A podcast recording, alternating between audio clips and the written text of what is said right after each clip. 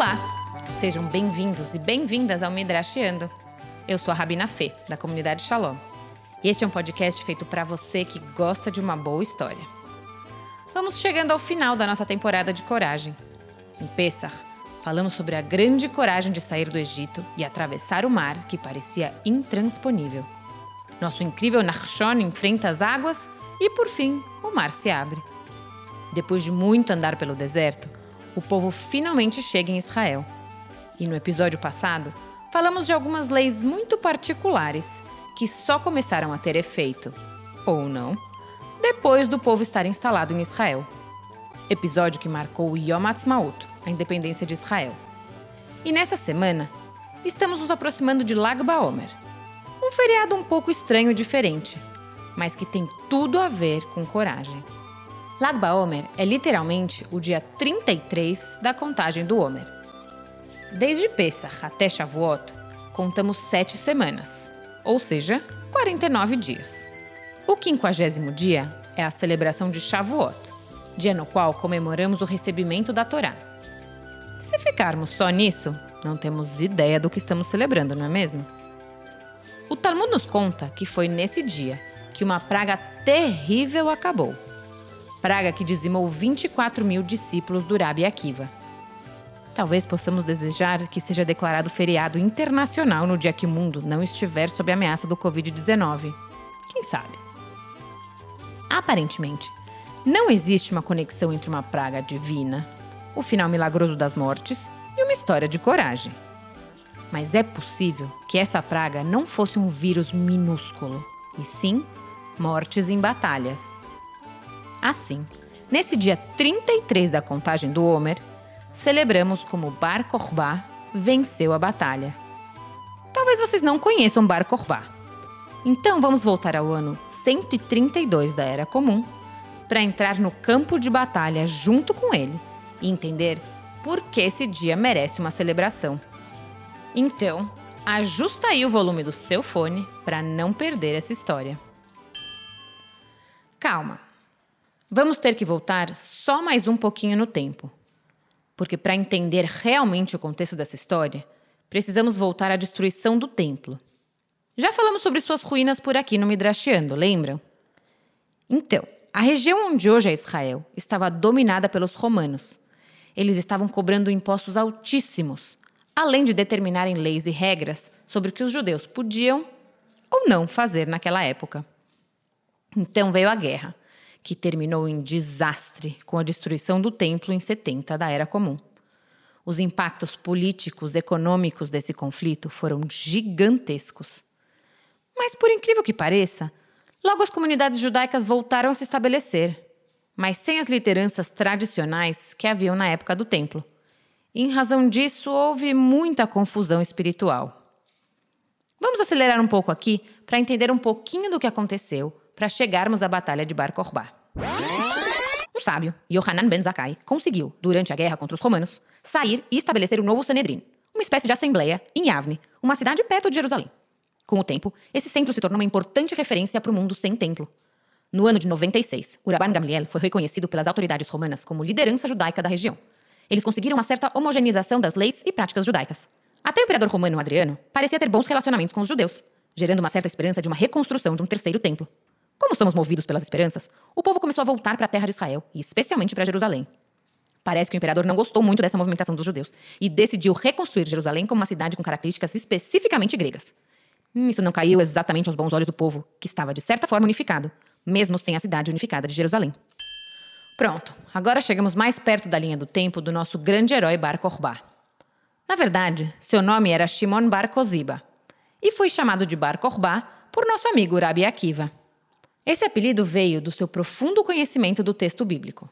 Na Torá, temos um versículo que diz que virá uma estrela da tribo de Jacó, o que os sábios interpretavam como uma indicação da origem do Messias. E Bar Kokhba significa filho da estrela. Vale lembrar que, segundo a tradição judaica, o Messias ainda vai vir e tem um monte de teorias sobre como exatamente vai ser essa chegada. Alguns dizem que é só quando o mundo estiver ajeitado que vai vir. Outros dizem que quando a calamidade for a mais profunda, é que essa figura vai surgir para colocar tudo de volta nos trilhos. Vamos ficar por aqui. Mas é importante saber que existem outras diversas teorias sobre como e quando esse momento vai acontecer. Quem sabe um outro dia podemos falar sobre isso. Mas de volta à nossa história, Shimon Bar Koziba era visto por seu grupo justamente como essa pessoa que veio no momento de calamidade profunda e iria salvar o mundo.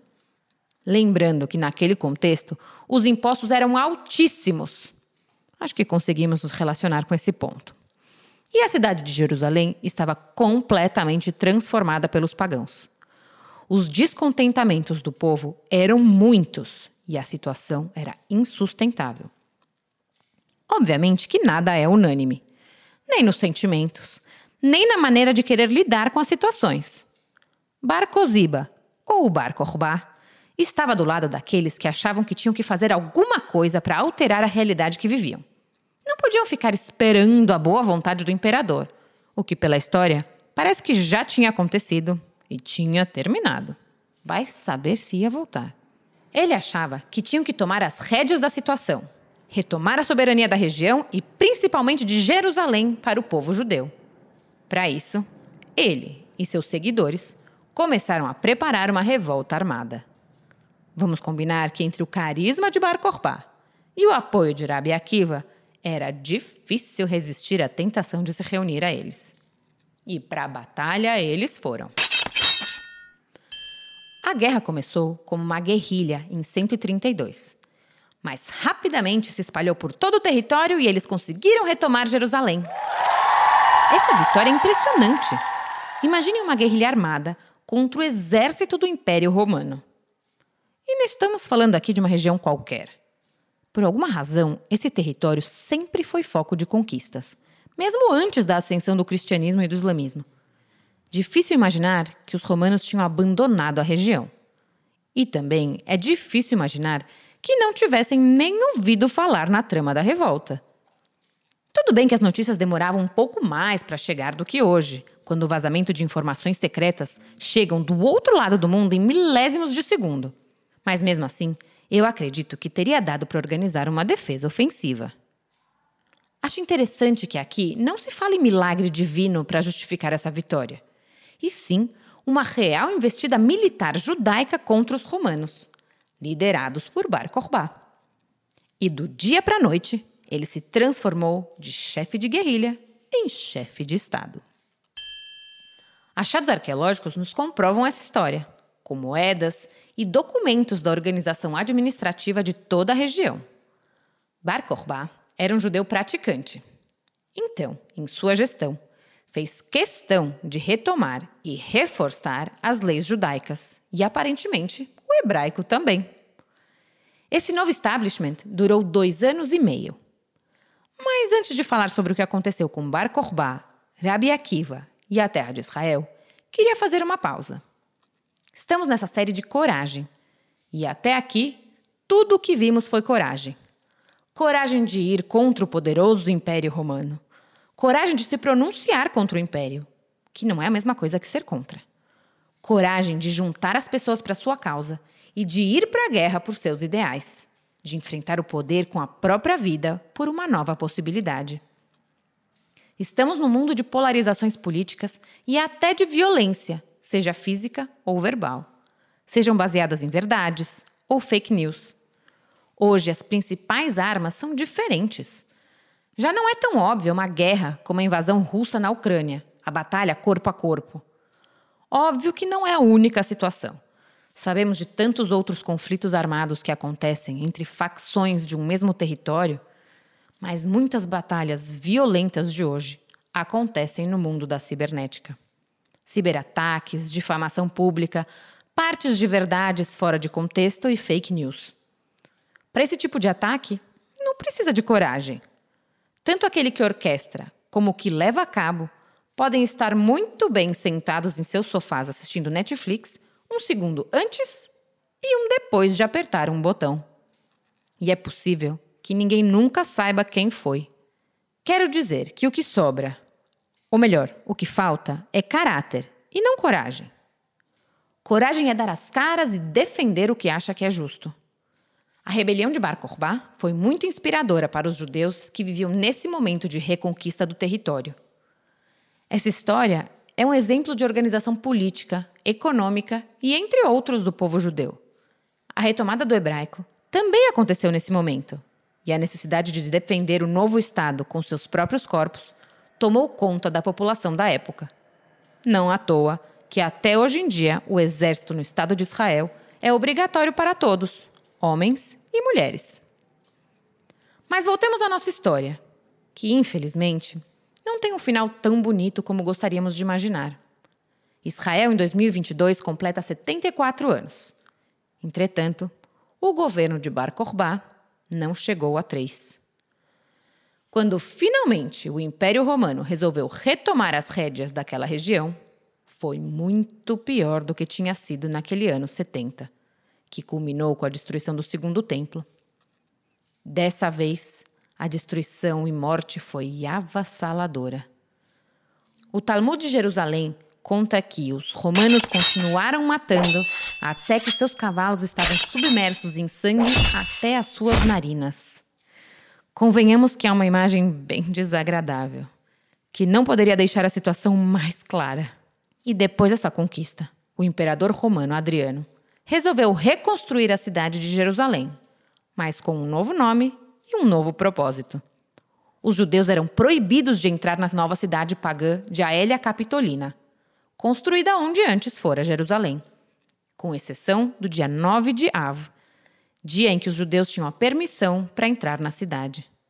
Vale lembrar que o dia 9 de Av é o dia nacional de luto do povo judeu, no qual lembramos as duas destruições dos templos. E essa permissão para entrar na cidade, nesse contexto, é um tanto quanto sádica, já que o único dia que os judeus podiam se reencontrar com Jerusalém era o dia que marca a lembrança da cidade caída.